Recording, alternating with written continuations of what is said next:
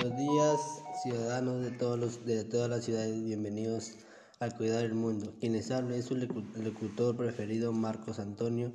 Hoy día vamos a, a compartir sobre la, la contaminación del aire, quien viene causando muertes a nuestro planeta Tierra. La contaminación del aire es actualmente uno de los problemas ambientales más severos a nivel mundial. Es por ello que el día de hoy reflexionaremos y expresaremos nuestro punto de vista sobre este tema y, que le, y, le propondremos acciones de conversación que podrán aplicar en su vida diaria, con el fin de construir el cuidado de nuestro planeta Tierra.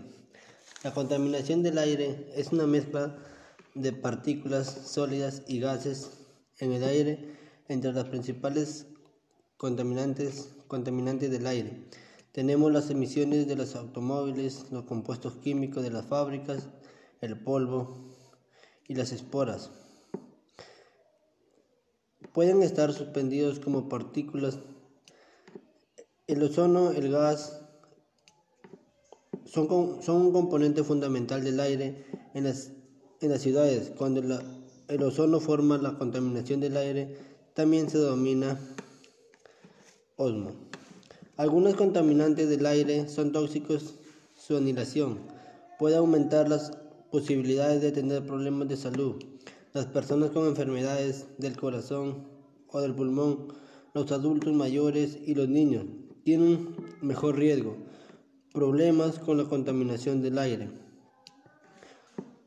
Como siempre existen una serie de consejos que podemos seguir y que puedan tener una gran, un gran impacto en la protección de la calidad del aire que, respira, que, respira, que respiramos. Por ejemplo, si vas a recoger distancias, si vas a recoger distancias cortas o medias, camina o anda en bicicleta. De esta, de esta forma también te ejercitarás y tendrás una vida saludable.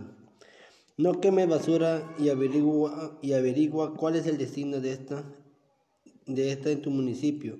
Recuerda que la incineración es sumamente contaminante. Dale mantenimiento a tus artefactos eléctricos y autos. Aplicar las tres RE, reducir, reusar y reciclar. Evita el consumo de aerosoles que contengan gases de efecto invernadero. Cuidar los parques, árboles y las áreas naturales protegidas debido a que son el pulmón del Estado. Es por eso que es necesario que cuidemos el aire que respiraremos.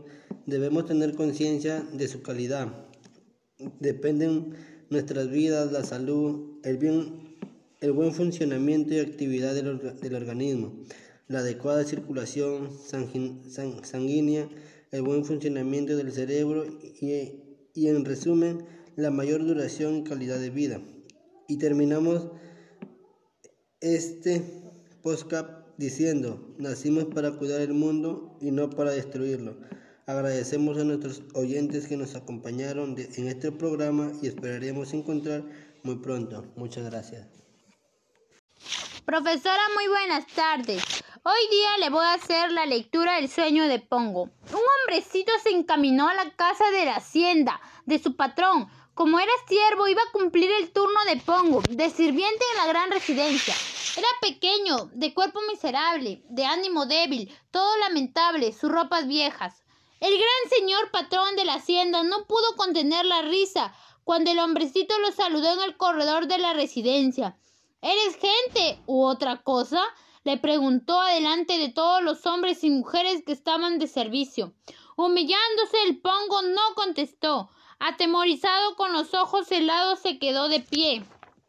A ver, dijo el patrón, por lo menos sabrá lavar ollas, siquiera podrá manejar la escoba con esas manos que parece que no son nada. Llévate esta humidicia, ordenó el mandón de la hacienda. Arrodillándose el pongo le besó las manos al patrón y todo agachado siguió el mandón hasta la cocina. El hombrecito tenía el cuerpo pequeño, sus fuerzas eran sin embargo como las de un hombre común. Todo cuanto le ordenaban hacer lo hacían bien, pero había un poco de espanto en su rostro. Algunos siervos se reían de verlo así, otros lo compadecían Huérfano de huérfanos, hijo de viento de la luna, debe ser el frío de sus ojos. El corazón pura tristeza, había dicho la mestiza cocinera viéndolo. El hombrecito no hablaba con nadie, trabajaba callado, comía en silencio, todo cuanto le ordenaban cumplía. Sí, papacito, sí, mamacita, era cuanto solía decir. Quizás a causa de tener una cierta expresión de espanto por su ropa tan haraposa y acaso también podría porque no quería hablar el patrón, sintió un especial desprecio por el hombrecito.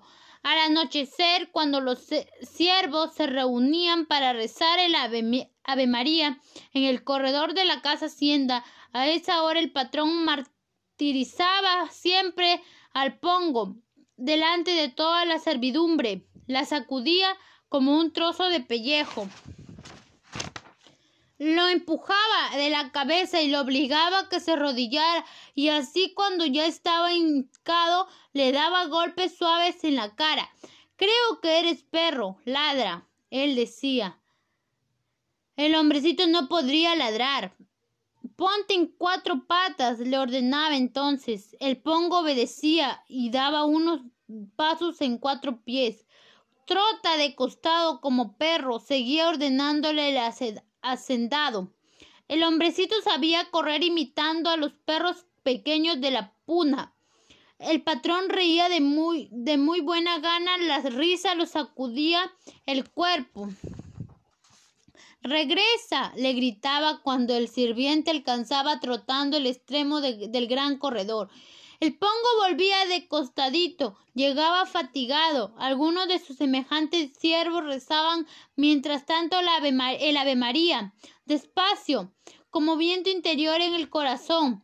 Alza las orejas. Ahora Vizcacha, Vizcacha, eres mandada el Señor alcanzado hombrecito.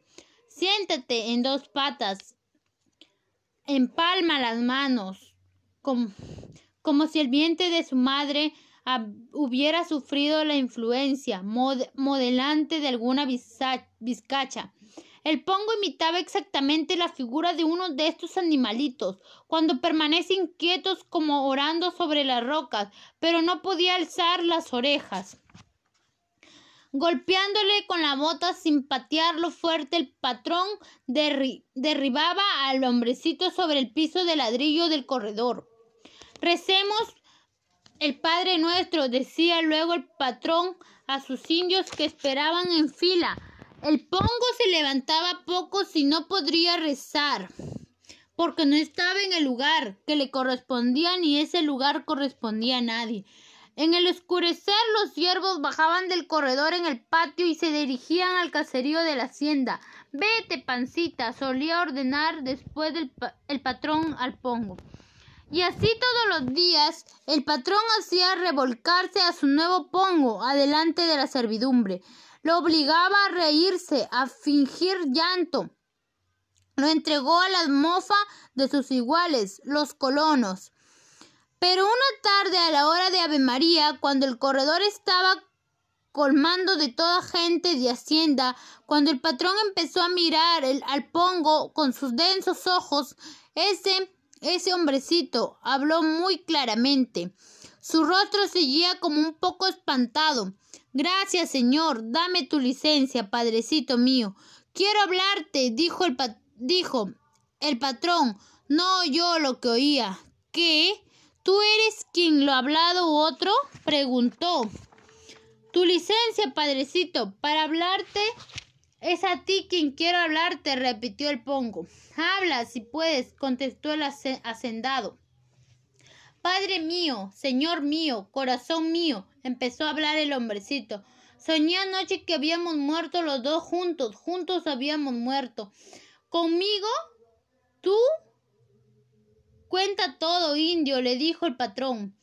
¿Cómo éramos hombres muertos, señor mío? Aparecimos desnudos, los dos juntos desnudos antes de nuestro gran padre San Francisco. Y después habla, ordenó el, el patrón, entre, entre, entre enojado e inquieto por la curiosidad. Viéndonos muertos, desnudos, juntos, nuestro gran Padre San Francisco nos examinó con sus ojos que alcancen y miden no sabemos hasta qué distancia. A ti y a mí nos examinaba, pesando, creo, el corazón de cada uno y lo que éramos y lo que somos. Como hombre rico y grande, tú enfrentabas esos ojos, Padre mío. ¿Y tú? No puedo saber cómo estuve, gran Señor. Yo no puedo saber lo que valgo. Bueno, sigue contando. Entonces después nuestro Padre dijo con su boca, de todos los ángeles, el más hermoso que venga. A ese incomparable que le acompañé otro ángel pequeño que sea también el más hermoso, que el más hermoso, que el pequeño traiga una copa de oro y la copa de oro llena de miel de chancaca más transparente. Y entonces preguntó el patrón, los indios siervos oían, oían, el pongo con atención sin cuenta, pero temerosos. Dura, dueño mío, apenas nuestro gran Padre San Francisco dio la orden, apareció un ángel brillando alto como el sol, vino hasta llegar adelante de nuestro Padre, caminando despacio. detrás del ángel mayor marchaba otro pequeño, bello de luz, suave, como el resplandor de las flores. Traía en las manos una copa de oro. Y entonces repitió el patrón, Ángel mayor, cubre este caballero con, con la miel que está en la copa de oro, que tus manos sean como plumas cuando pasen sobre el cuerpo del hombre, diciendo, ordenó nuestro gran Padre. Y así el ángel en celso, levantando la miel con sus manos, enlució tu cuerpecito y todo desde la cabeza hasta las uñas de los pies. Y te erguiste solo el resplandor del cielo, la luz de tu cuerpo sobresalía como si estuviera hecho de oro transparente. Así tenía que ser, dijo el patrón, y luego preguntó, ¿y a ti? Cuando tú brillabas en el cielo, nuestro gran Padre San Francisco volvió a ordenar que todos los ángeles del cielo venga de menos valer. El más ordinario, que es el ángel que traiga un tarro de gasolina excremento humano. Y entonces, un ángel que que ya no valía viejo de patas escamosas al que no le alcanzaban las fuerzas para mantener las alas en su sitio, llegó nuestro gran padre, llegó bien cansado con las alas chorreadas, trayendo en las manos un tarro grande. Oye, viejo, ordenó nuestro gran padre, a ese pobre ángel embadurna el cuerpo de ese hombrecito con el excremento que hay en esa lata que has traído todo el cuerpo de cualquier manera. Cúbrelo como puedas, rápido. Entonces, como sus manos nudosas, el ángel viejo, sacando el excremento de la lata, me cubrió desigual el cuerpo así como se echa barro en la pared de una casa ordinaria sin cuidado, y aparecía avergonzando en la luz del cielo apestando. Así mismo tenía que ser, afirmó el patrón. Continúa, o todo no. Padrecito mío, Señor mío, cuando nuevamente, aunque ya de otro modo no, vivimos, no vimos juntos los dos ante nuestro gran Padre San Francisco, Él volvió a mirarnos también nuevamente, ya a ti, ya a mí largo rato, con sus ojos que colmaban el cielo, no sé hasta que Honduras nos alcanzó juntando la noche con el día, el olvido con la memoria, y luego dijo, todo cuanto los ángeles debían hacer con ustedes ya está hecho. Ahora lámanse el uno al otro, despacio por mucho tiempo. El viejo ángel rejuveneció a, esa misma hora, sus alas recuperándose, su color negro, su gran fuerza. Nuestro padre le recomendó vigilar que su voluntad se cumpliera. Gracias. Profesora, muy buenas tardes. Hoy día le voy a hacer la lectura del sueño de Pongo. Un hombrecito se encaminó a la casa de la hacienda de su patrón, Como era siervo, iba a cumplir el turno de Pongo, de sirviente en la gran residencia. Era pequeño, de cuerpo miserable, de ánimo débil, todo lamentable, sus ropas viejas. El gran señor patrón de la hacienda no pudo contener la risa cuando el hombrecito lo saludó en el corredor de la residencia. ¿Eres gente u otra cosa? le preguntó adelante de todos los hombres y mujeres que estaban de servicio. Humillándose el pongo no contestó. Atemorizado con los ojos helados se quedó de pie. A ver, dijo el patrón, por lo menos sabrá lavar ollas. Siquiera podrá manejar la escoba con esas manos que parece que no son nada. Llévate esta humidicia, ordenó el mandón de la hacienda. Arrodillándose el pongo le besó las manos al patrón y todo agachado siguió el mandón hasta la cocina. El hombrecito tenía el cuerpo pequeño, sus fuerzas eran sin embargo como las de un hombre común. Todo cuanto le ordenaban hacer lo hacían bien, pero había un poco de espanto en su rostro. Algunos siervos se reían de verlo así, otros lo compadecían. Huérfano de huérfanos, hijo de viento de la luna, debe ser el frío de sus ojos el corazón pura tristeza, había dicho la vestiza cocinera viéndolo. El hombrecito no hablaba con nadie, trabajaba callado, comía en silencio, todo cuanto le ordenaban cumplía. Sí, papacito, sí, mamacita, era cuanto solía decir. Quizás a causa de tener una cierta expresión de espanto por su ropa tan haraposa y acaso también podría porque no quería hablar el patrón, sintió un especial desprecio por el hombrecito. Al anochecer, cuando los siervos se reunían para rezar el ave, ave, María en el corredor de la casa hacienda, a esa hora el patrón martirizaba siempre al pongo delante de toda la servidumbre, la sacudía como un trozo de pellejo lo empujaba de la cabeza y lo obligaba a que se arrodillara y así cuando ya estaba hincado le daba golpes suaves en la cara. Creo que eres perro, ladra, él decía. El hombrecito no podría ladrar. Ponte en cuatro patas, le ordenaba entonces. El pongo obedecía y daba unos pasos en cuatro pies. Trota de costado como perro, seguía ordenándole la hacendado. El hombrecito sabía correr imitando a los perros pequeños de la puna. El patrón reía de muy, de muy buena gana, la risa lo sacudía el cuerpo. Regresa, le gritaba cuando el sirviente alcanzaba trotando el extremo del gran corredor. El pongo volvía de costadito, llegaba fatigado. Algunos de sus semejantes siervos rezaban mientras tanto el ave, María, despacio, como viento interior en el corazón. Alza las orejas. Ahora Vizcacha, Vizcacha, eres mandada el Señor alcanzado hombrecito.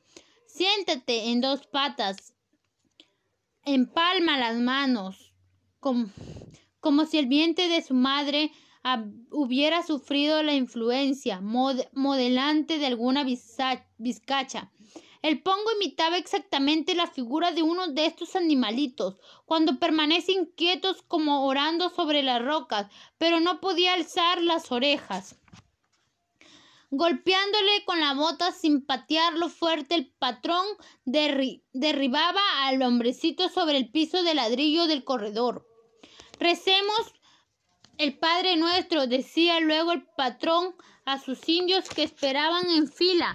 El pongo se levantaba poco si no podría rezar, porque no estaba en el lugar que le correspondía ni ese lugar correspondía a nadie. En el oscurecer los siervos bajaban del corredor en el patio y se dirigían al caserío de la hacienda. Vete, pancita, solía ordenar después del el patrón al pongo. Y así todos los días el patrón hacía revolcarse a su nuevo pongo adelante de la servidumbre. Lo obligaba a reírse, a fingir llanto. Lo entregó a la mofa de sus iguales, los colonos. Pero una tarde a la hora de Ave María, cuando el corredor estaba colmando de toda gente de hacienda, cuando el patrón empezó a mirar al pongo con sus densos ojos, ese ese hombrecito habló muy claramente. Su rostro seguía como un poco espantado. Gracias, señor. Dame tu licencia, padrecito mío. Quiero hablarte, dijo el, dijo el patrón. No oyó lo que oía. ¿Qué? ¿Tú eres quien lo ha hablado otro? preguntó. Tu licencia, padrecito, para hablarte es a ti quien quiero hablarte, repitió el pongo. Habla, si puedes, contestó el hacendado. Padre mío, Señor mío, corazón mío, empezó a hablar el hombrecito. Soñé anoche que habíamos muerto los dos juntos, juntos habíamos muerto. Conmigo, tú. Cuenta todo, indio, le dijo el patrón. ¿Cómo éramos hombres muertos, Señor mío? Aparecimos desnudos, los dos juntos desnudos, antes de nuestro gran Padre San Francisco. Y después habla ordenó el, el patrón, entre, entre, entre enojado e inquieto por la curiosidad. Viéndonos muertos, desnudos, juntos, nuestro gran Padre San Francisco nos examinó con sus ojos que alcancen y miden no sabemos hasta qué distancia. A ti y a mí nos examinaba, pesando, creo, el corazón de cada uno y lo que éramos y lo que somos. Como hombre rico y grande, tú enfrentabas esos ojos, Padre mío. ¿Y tú? No puedo saber cómo estuve, gran Señor. Yo no puedo saber lo que valgo. Bueno, sigue contando. Entonces después nuestro Padre dijo con su boca, de todos los ángeles, el más hermoso que venga. A ese incomparable que le acompañé otro ángel pequeño que sea también el más hermoso, que el más hermoso, que el pequeño traiga una copa de oro y la copa de oro llena de miel de chancaca más transparente. Y entonces preguntó el patrón, los indios siervos oían, oían, el pongo con atención sin cuenta, pero temerosos. Dueño mío, apenas nuestro gran Padre San Francisco dio la orden, apareció un ángel brillando alto como el sol, vino hasta llegar adelante de nuestro Padre, caminando despacio. detrás del ángel mayor marchaba otro pequeño, bello de luz, suave, como el resplandor de las flores. Traía en las manos una copa de oro.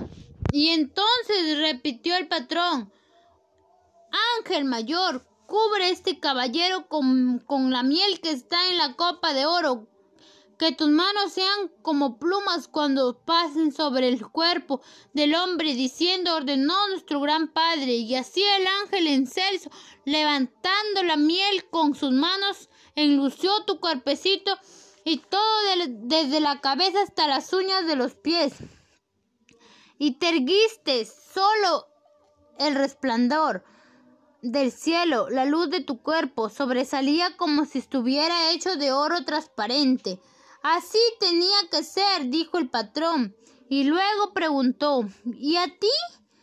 Cuando tú brillabas en el cielo, nuestro gran Padre San Francisco volvió a ordenar que todos los ángeles del cielo venga de menos valer. El más ordinario, que es el ángel que traiga un tarro de gasolina excremento humano.